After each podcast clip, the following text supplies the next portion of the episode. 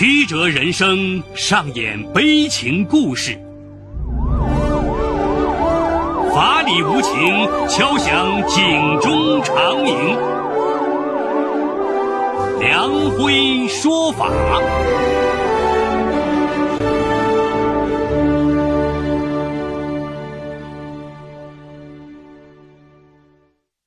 梁辉说法由上海故事广播与现代家庭杂志社联合播出。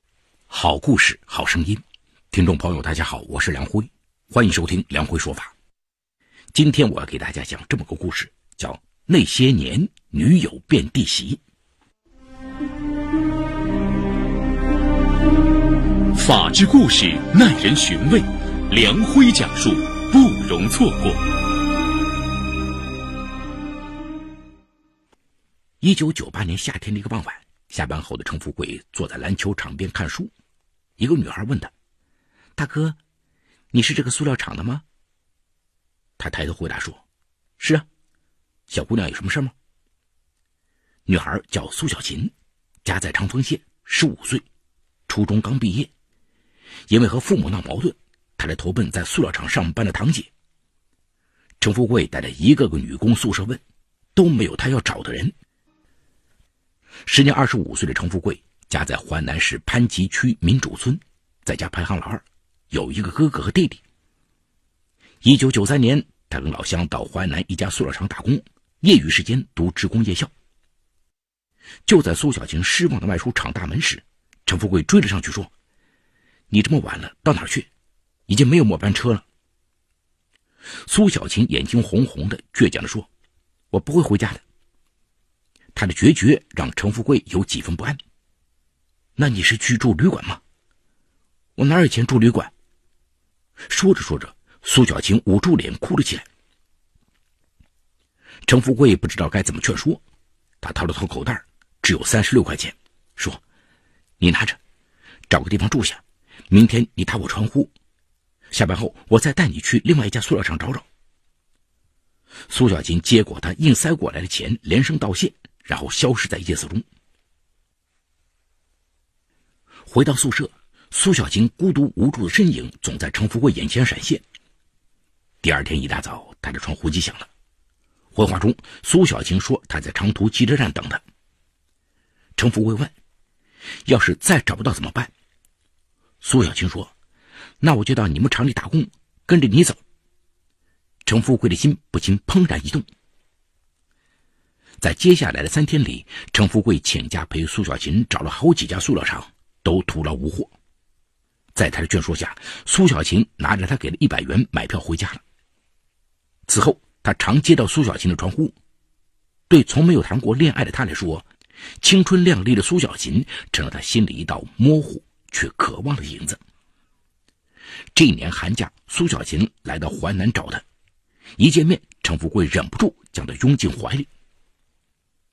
此后，逢年过节，程富贵就去看这个他心里已放不下的少女。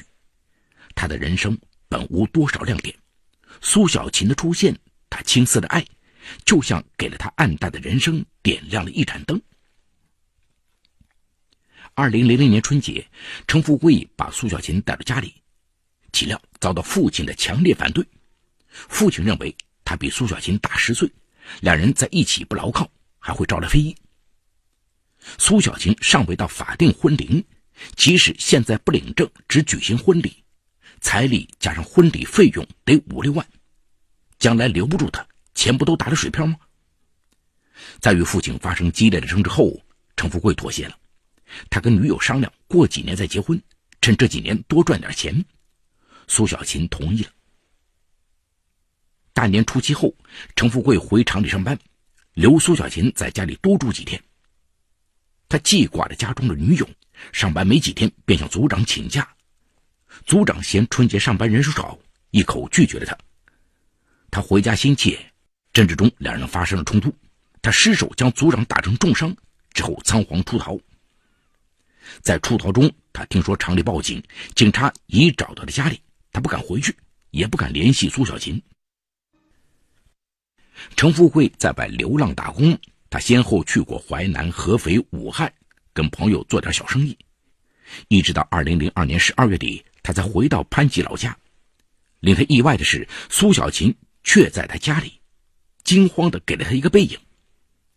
还是母亲首先打破尴尬，责怪他两年多不联系，红着眼圈招呼他吃饭。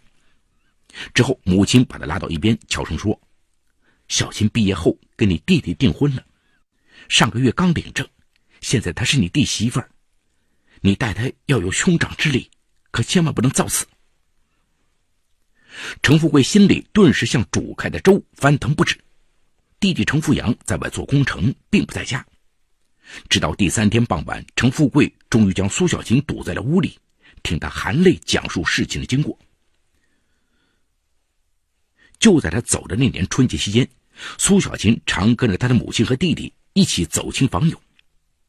程富阳比他大三岁，两人年龄相仿，很有共同语言。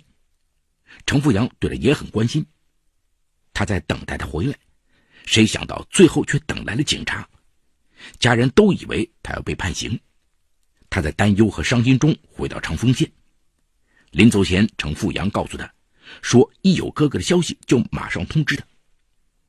哪知他一走，音讯全无。苏小琴从期待到绝望，程富阳耐心安慰她，慢慢的爱上了他。一年过去了，苏小琴对程富贵彻底死了心，觉得他即便不被抓住判刑。也早已忘了自己，在程富阳的开导下，他慢慢的变得开朗起来，对他的感觉也一天天发生着变化。二零零一年夏，苏小琴没考上大学，进了当地一家服装厂，程富阳也学了瓦匠的手艺，头脑灵活的他四处接活，还组建了一个小包工队，赚了不少钱。二零零一年底，两人确立了恋爱关系，父母也赞成他们结合。二零零二年，两人终于组成了家庭。程富贵听的是目瞪口呆，心里充满不甘和不平。几天后，程富阳回家，程富贵将他痛打了一顿。程富阳没有还手，说：“你打我一顿，我们俩就算扯平了。”二零零三年大年初一，程富贵在喜庆的鞭炮声中，带着对父亲和弟弟的怨恨，悄然离家。暗暗发誓再也不回让他寒透了心的老家，如果回来便是终老。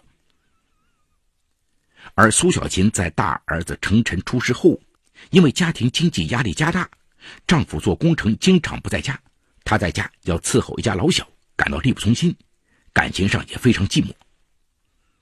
二零零五年，她把孩子丢给爷爷奶奶照料，自己来到淮南市一家足疗店上班。巧的是，还碰到了几年前。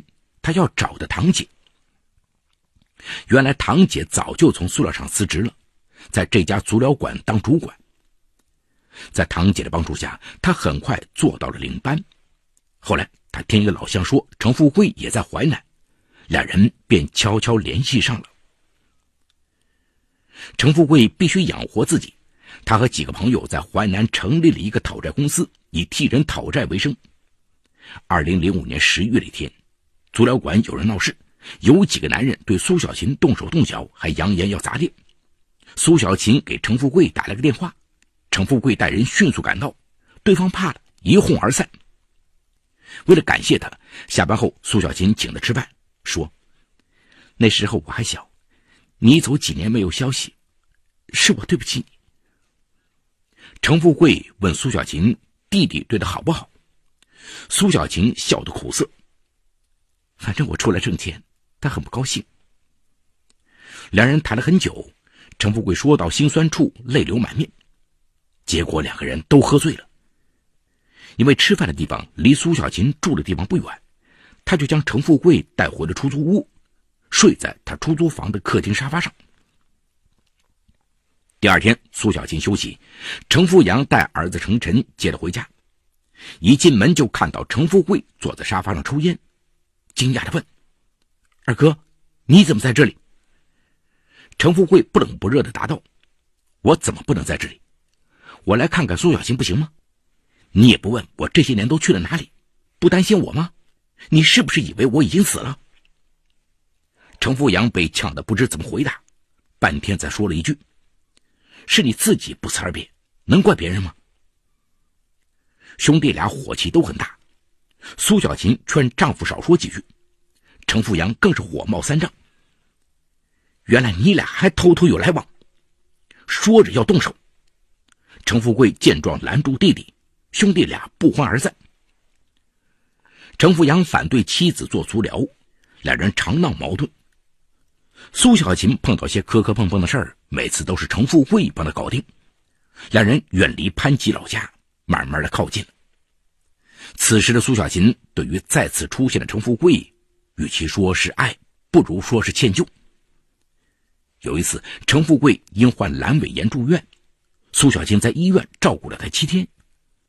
出院后，程富贵回到出租屋，发现屋子已经被苏小琴收拾的窗明几净。这个凌乱的家里，第一次有了女人的温度。二零零六年八月中旬的一天，几个朋友约程富贵唱歌，他喊苏小琴一起去，两人都唱得一脸泪痕。这天晚上唱完歌回到出租屋，两人突破了道德底线。此后，两人在淮南田家庵一个小区租房同居了。这对曾经的恋人完全忘记了人伦道德。为了笼络侄子程晨，程富贵对侄子非常好。只要侄子提出想要什么东西，他都给买。对苏小琴，他更是慷慨的倾其所有，带着他和侄子四处旅游。一晃就是几年，世上没有不透风的墙。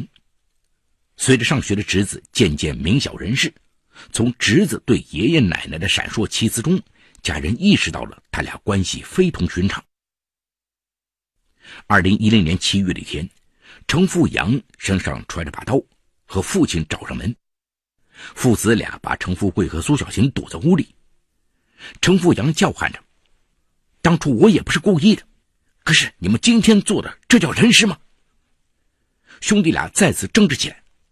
程富阳持刀朝程富贵的脸上划去，程富贵遮挡不及，右脸颊顿时鲜血淋漓。最后经亲友劝解，程富贵没有报警。但他脸上却留下了一道永远抹不去的刀疤。苏小琴觉得没脸见人，此后程富贵再找的约会都遭到他拒绝。二零一一年，苏小琴又生下了一个儿子。程富贵无心打理生意，欠了一屁股债。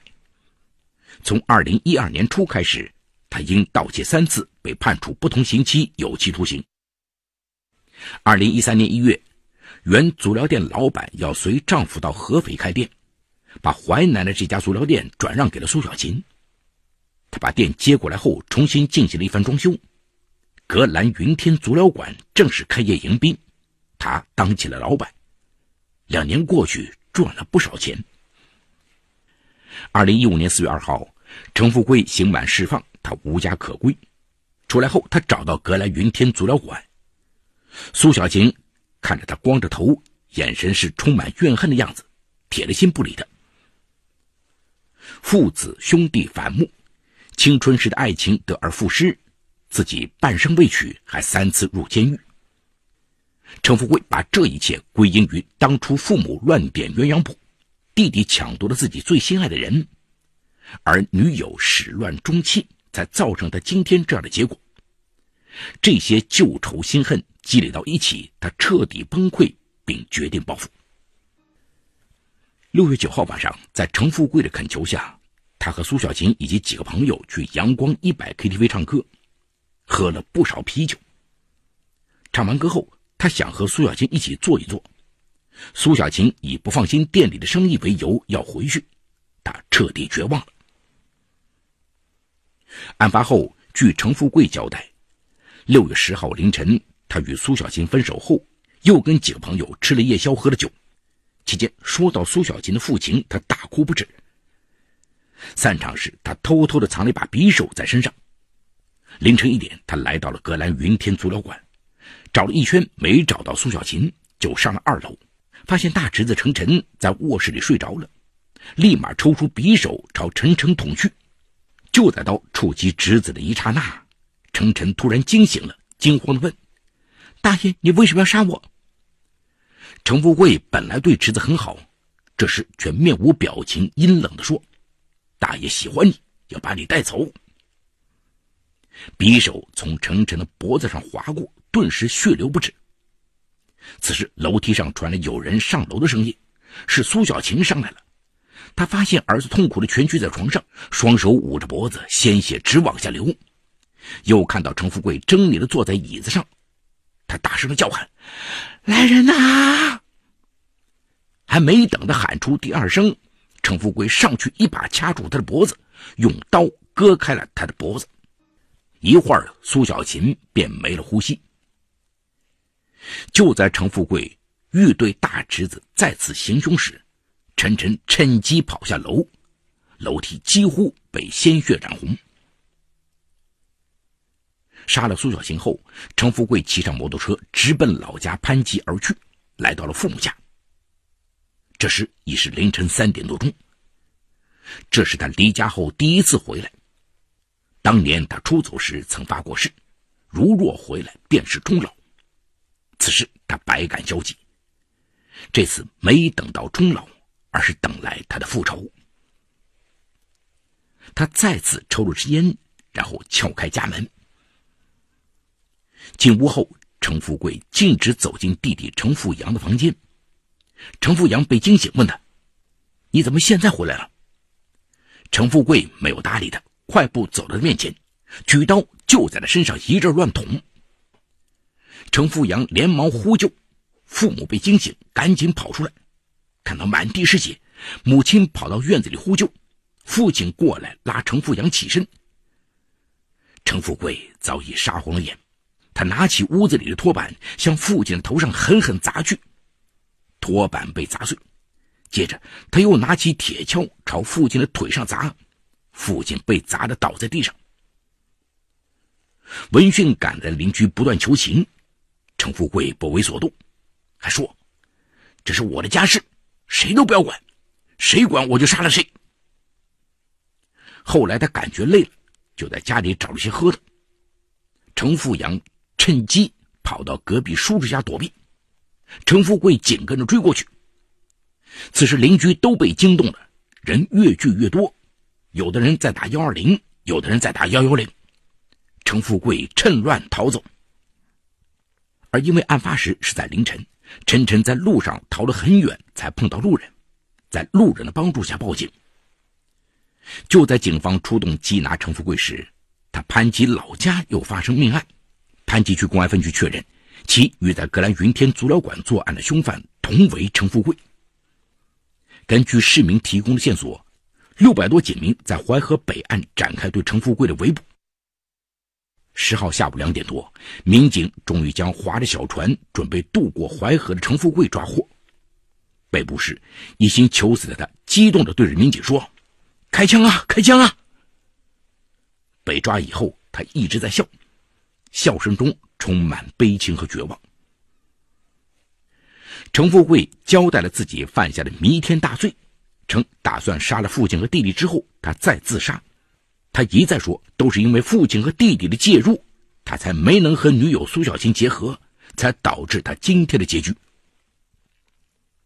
苏小琴和程父因伤势过重，幺二零赶到时已经死亡。程富阳和程晨父子俩目前还在当地医院接受治疗。程富贵在凌晨连续酿造两起命案，致二人死亡，二人重伤。在当地引起震动。这起悲剧的发生源于长期的家庭矛盾与情感纠葛，让程富贵在不断放大的仇恨与焦虑中逐渐形成扭曲的心理。他的家人在处理此事时，的确有欠妥之处，但既然女友已成为弟媳，他就不应再去触碰那最基本的道德底线。而苏小晴又何必再走进哥哥那已被岁月掩埋的旧梦？如果当初他们都能够恪守住最基本的道德底线和人伦准则，走在各自的轨道上，悲剧就不会发生。程富贵绝望而悲凉的笑声带给世人无尽的思索。目前此案还在进一步侦办中。好，故事说到这儿就告一段落。除犯罪嫌疑人之外，其余人均为化名。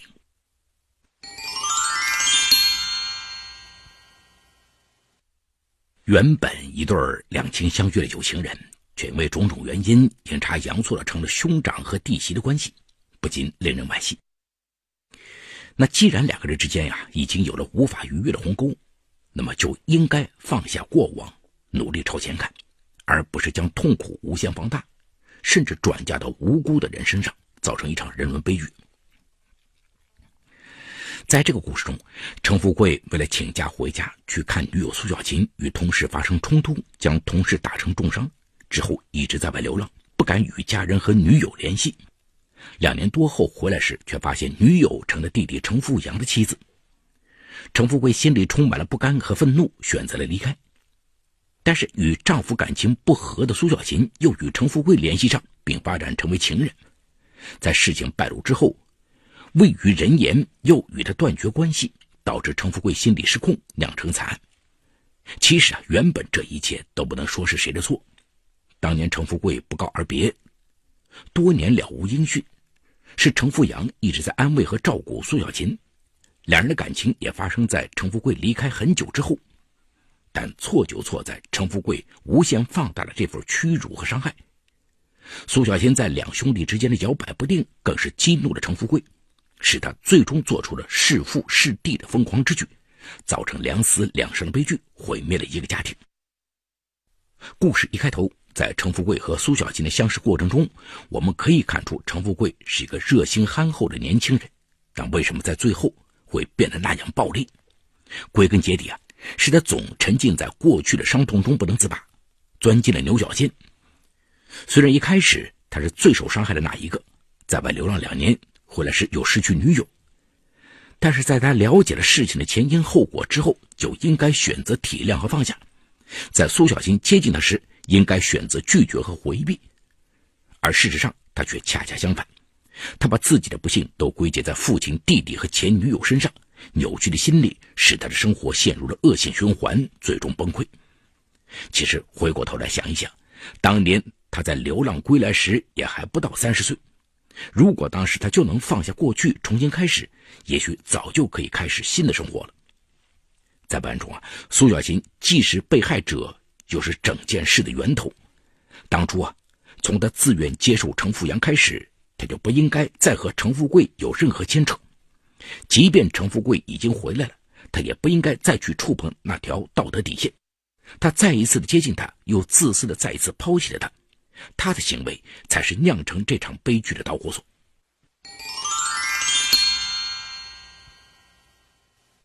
好，感谢嘉定区人民检察院为本次节目提供的帮助。本次节目编辑主持梁辉，后期制作王文琪，监制赵杰、张建红。感谢您的收听。我们明天再见。说法解律，民法析理，关注民生百态，记录法治进程。大家好，我是梁辉，欢迎收听梁辉说法节目。现在，请您发送“阿基米德”四个汉字到幺二幺幺四，获取下载链接，并关注梁辉说法节目。我们将与你在线下进行零距离的互动，欢迎你们的加入。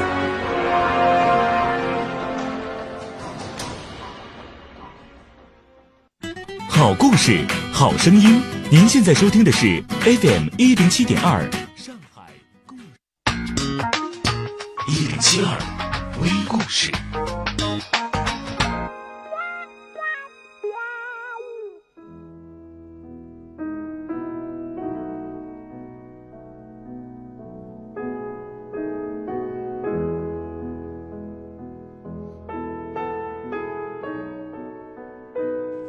真实的高度。小仲马没成名前，老是遭遇退稿。他的父亲大仲马得知后，便对小仲马说：“如果你能在寄稿时随稿给编辑先生附上一封短信，告诉他们你是大仲马的儿子，情况就会好多了。”小仲马坚决地说：“不，我不想坐在你的肩头上摘苹果，那样摘来的苹果没有味道。”年轻的小仲马不但拒绝以父亲的盛名做自己事业的敲门砖，而且不露声色地给自己取了十几个其他姓氏的笔名，以避免那些编辑先生们把他和大名鼎鼎的父亲联系起来。面对那些冷酷而无情的退稿件，小仲马没有沮丧，仍然坚持创作自己的作品。他的长篇小说《茶花女》寄出后，终于以其绝妙的构思和精彩的文笔震撼了一位资深编辑。这位知名编辑曾和大仲马有着多年的书信来往，他看到寄稿人的地址同大作家小仲马的丝毫不差，怀疑是大仲马另取笔名。带着这种兴奋，他迫不及待地乘车造访大仲马家。令他大吃一惊的是，《茶花女》这部伟大的作品，作者竟是大仲马名不经传的年轻儿子小仲马。老编辑疑惑地问小仲马：“您为何不在稿子上署上您的真实姓名呢？”小仲马说：“我只想拥有真实的高度。”